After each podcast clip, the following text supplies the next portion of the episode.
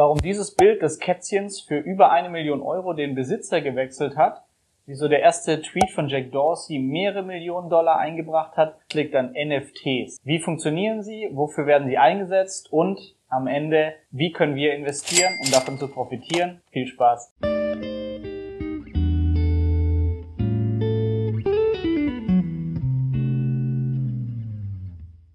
Die Sängerin Grimes verkaufte ihre Kunst in Form von Non-Fungible Tokens, NFTs, für knapp 6 Millionen Dollar.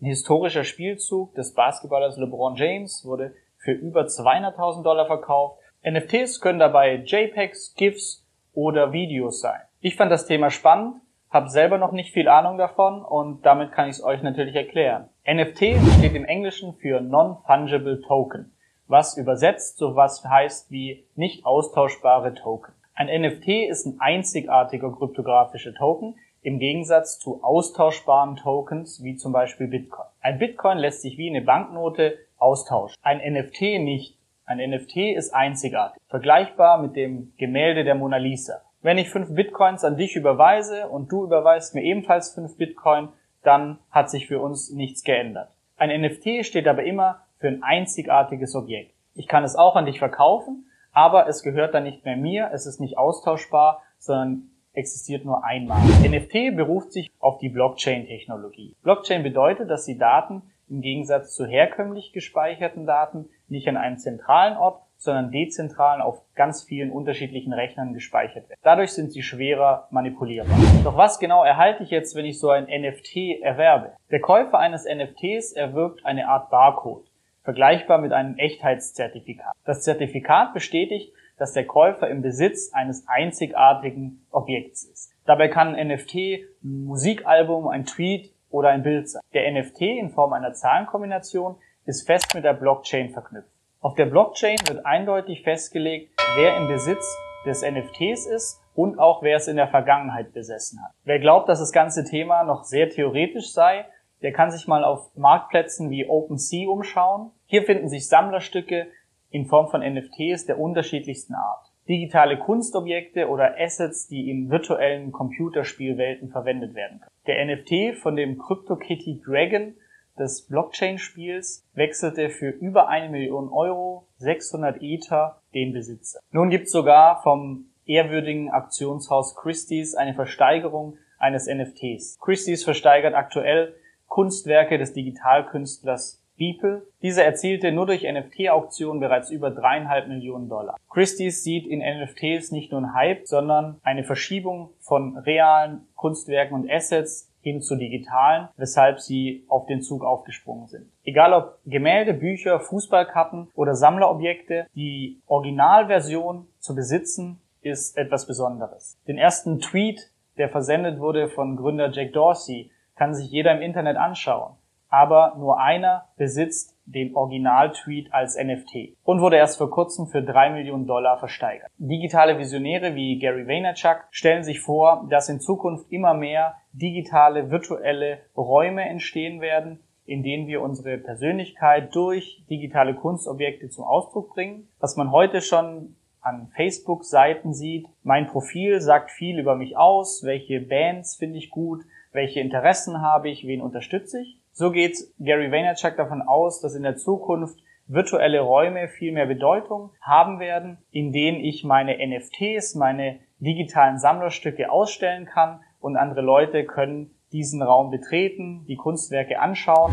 Wo und wie kann man jetzt solche NFTs kaufen? Für die meisten NFTs braucht man die Kryptowährung Ether. Diese kann man auf einer Krypto-Plattform erwerben und dann an ein digitales Wallet schicken, zum Beispiel Metamask. Mit dem Ether in deinem Wallet kannst du nun auf den verschiedenen Plattformen Kunstwerke erwerben. Die bekanntesten Handelsplätze sind hierfür Known Origin, Rarible und OpenSea. Ein NFT wird üblicherweise im Auktionsverfahren versteigert. Wie wird so ein NFT hergestellt? Grundsätzlich kann jeder von uns ein NFT herstellen und dann verkaufen. Du registrierst dich bei einem der bekannten Handelsplätze und lädst dein digitales Versteigerungsobjekt hoch. Dann kann dein Objekt verkauft werden. Und, was ich besonders spannend finde, NFTs bieten die Möglichkeit, dass Künstler über Lizenzgebühren weiter an den NFTs verdienen. Bei einem bisherigen Gemälde erstellt es der Künstler, verkauft es einmal und dieses Gemälde wird dann in verschiedenen Auktionen noch fünfmal weiterverkauft, der Preis geht immer höher, nur davon profitiert der Künstler nicht mehr. Bei NFTs gibt es jetzt die Möglichkeit, dass der Künstler mit einem prozentualen Anteil auch von allen Weiterverkäufen seines Kunstwerks profitiert. Kritik und auch Dinge, die ich noch nicht wirklich verstehe. Wer einen NFT erwirbt, der erwirbt keine Markenrechte oder Copyrights. Die Frage, die sich stellt, wenn ein NFT digital ist, zum Beispiel ein Foto, das ich geschossen habe, dann kann doch der Ersteller des NFTs einfach mehrere NFTs davon erzeugen. Why would I? I can I can YouTube that. I can yeah, I yeah. can get that off the internet. Yes, you can. But you can also get the Mona Lisa off the internet. I could print a copy of the Mona Lisa and put it in my house. But everybody knows it's not authentic, it's not original. The beauty of what the blockchain has done, it has verified the authenticity of something.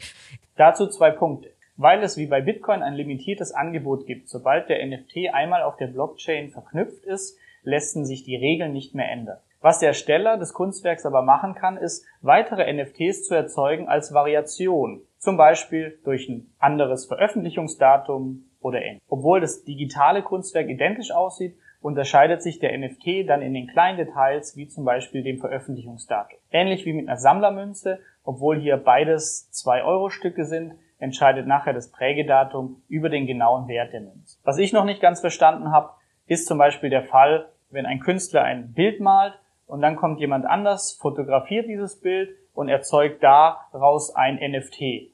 Wie kann sich der Künstler dann davor schützen oder beweisen, dass er der Schöpfer dieses Kunstwerks ist? Falls ihr hier mehr wisst, freue ich mich auf den Kommentar. Risiken von NFTs sind wie bei allen neuen Technologien, es gibt sie erst sehr kurz am Markt, daher ist auch viel Hype dabei und so wie bei allen Dingen muss man sich auch hier gut auskennen und ich glaube nicht, dass einfach jeder NFT, der erzeugt wird, im Wert steigen wird. Auch kann es sein, dass sich NFTs nur als kurzen Hype befinden und sich nicht durchsetzen und damit wären NFTs, die jetzt erworben werden, komplett wertlos. Ein weiteres Risiko oder Problem sind Fälschungen. Da es sich hier um Auktionen im Internet handelt, werden diese auch nicht so genau geprüft wie beispielsweise bei klassischen Auktionen. Wie können wir jetzt als Investoren profitieren, wenn wir glauben, NFTs könnten sich durchsetzen? Drei Möglichkeiten. Möglichkeit eins: Du kannst auf den Plattformen einen NFT erwerben und darauf spekulieren, dass dieser im Wert steigt und ihn dann später für mehr Geld verkaufen. Hierzu, wie bei allem, musst du dich aber sehr gut auskennen und beispielsweise bei Sportscards, Pokémon-Karten und so weiter auch wissen, auf welche zu setzen ist. Möglichkeit zwei ist, wenn du künstlerisch begabt bist, kannst du selbst einen NFT erstellen. Beispielsweise hat Finn Kliman 100 Jingles komponiert und diese dann als NFT über eine Auktion versteigert. Du kannst ein Foto von dir, ein Video, ein Bild ebenfalls einfach als NFT versteigern. Möglichkeit drei ist der Weg, den auch ich aktuell mache, und zwar die Spekulation darauf, dass die Währung Ether steigern wird, je populärer NFTs werden. NFTs werden nicht nur durch die Ethereum Blockchain verifiziert, sondern meistens auch über Ether gehandelt. Die zweitgrößte Kryptowährung Ether, die mittlerweile über 180 Milliarden Dollar an Marktvolumen erreicht hat, kann durch den NFT-Hype weiter profitieren und damit indirekt vom NFT-Hype profitieren, indem du Ether kaufst. Ich verfolge das Thema NFTs mit Spannung, sehe, dass mittlerweile immer mehr ernstzunehmende Leute beim Thema dabei sind. Investiert bin ich aktuell durch die dritte Möglichkeit, indem ich Ether gekauft habe. Ether macht aktuell rund 40 Prozent meines Kryptovermögens aus und das Kryptovermögen insgesamt beträgt aktuell rund 15 Prozent aus meinem Gesamtvermögen. Was hältst du von NFTs? Ist es nur Hype oder glaubst du, da könnte mehr dahinter stecken? Ich freue mich auf deinen Kommentar und deine Erfahrungen mit Kryptoinvestments. Danke, dass du bei dieser Podcast-Folge dabei warst. Du konntest was mitnehmen? Leite ihn gern an deine Freunde weiter, die mit dir Vermögen aufbauen wollen. Geteilte Freude ist doppelte Freude. Alle wichtigen Links der Folge findest du in den Show Notes. Wenn du den Geldschnurrbart Podcast aktiv mitgestalten möchtest, verlinke @geldschnurrbart auf Instagram und stell uns deine Frage. Vielleicht ist sie dann schon bald Thema in einer neuen Folge. Ansonsten hilft uns jede Bewertung auf iTunes oder Spotify. Vielen Dank dafür. Auf das unser Vermögen und unsere Zufriedenheit weiter wachsen. Bis zum nächsten Mal, dein Geldschnurrbart.